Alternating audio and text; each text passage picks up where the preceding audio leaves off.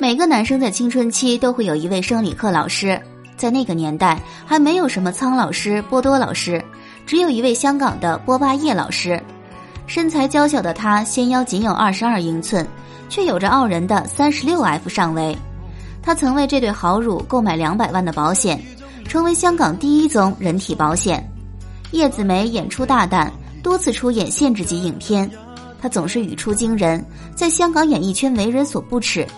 她拍戏认真努力，在香港大多数女明星都在勾搭富商做小三儿的时候，二十六岁正处在事业巅峰期的她，却选择为爱吸引，与圈外男友共筑爱巢。可以看得出，叶子梅是一个非常有原则的人。对于一个女人来说，结婚生子是人生中最重要的事。但和男友一起生活了二十六年，却没有结婚，也没有爱情的结晶。如果问叶子梅后悔过吗？往事如烟，一切还得从头说起。叶子梅原名叶苏群，一九六六年出生在香港的一户普通人家。儿时的她就对学习不感兴趣，初中毕业以后就踏足社会，期间曾涉足美容行业。正巧当时亚视演员培训班招生。对演艺事业十分向往的叶子梅毅然报名参加，并在众多考生中脱颖而出。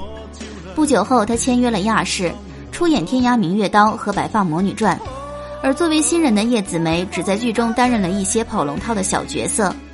由于在亚视一直得不到重用，领着微薄薪资的叶子梅有时候连房租都交不起。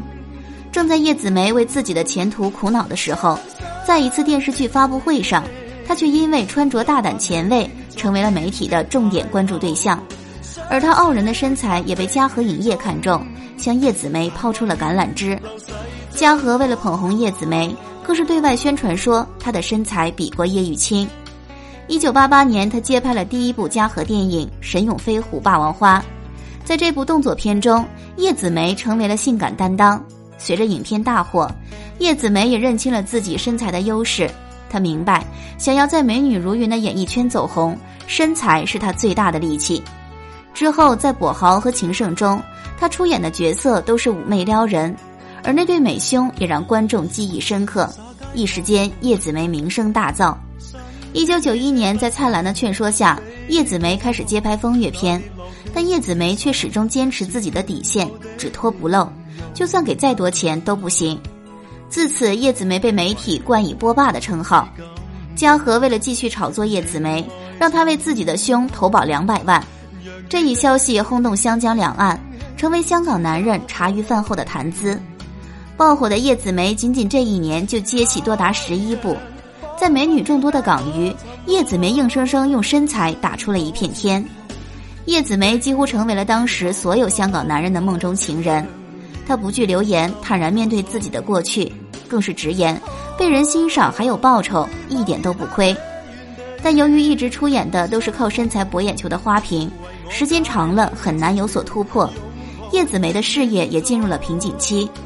上进的叶子梅多次要求公司给自己安排更多不同的角色，但当时观众认可的只有叶子梅的苏兄。她还尝试过让齐秦给她打造专辑，十分坦白，但却销量惨淡。一九九四年，在出演完雷成功执导的《地下裁决》后，叶子梅选择了退出演艺圈。而她的情感经历并没有大家想象的那么混乱。作为一脱成名的艳星，她的情感经历甚至比一些影后还要干净。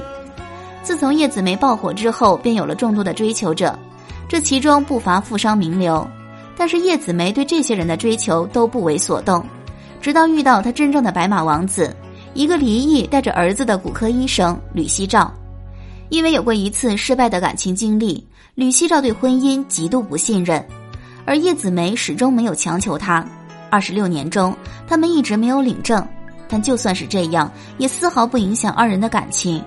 直到二零零八年，吕希照在飞机上突发心脏病离世，叶子梅痛失所爱，她将遗产全部留给了男友的前妻和儿子，开始独自一人生活。当记者问叶子梅吕希照离世后她的想法，她回应道：“一切安好，人生无常，总要坦然接受。”荧幕中的叶子梅看似浪荡妩媚，但是现实中却用情专一，为爱放弃事业，中年又痛失所爱。叶子梅的经历让人唏嘘。但往事已矣，希望她未来一切都好。大家对叶子梅有什么看法？可以在评论区留言哦。我们下期再见。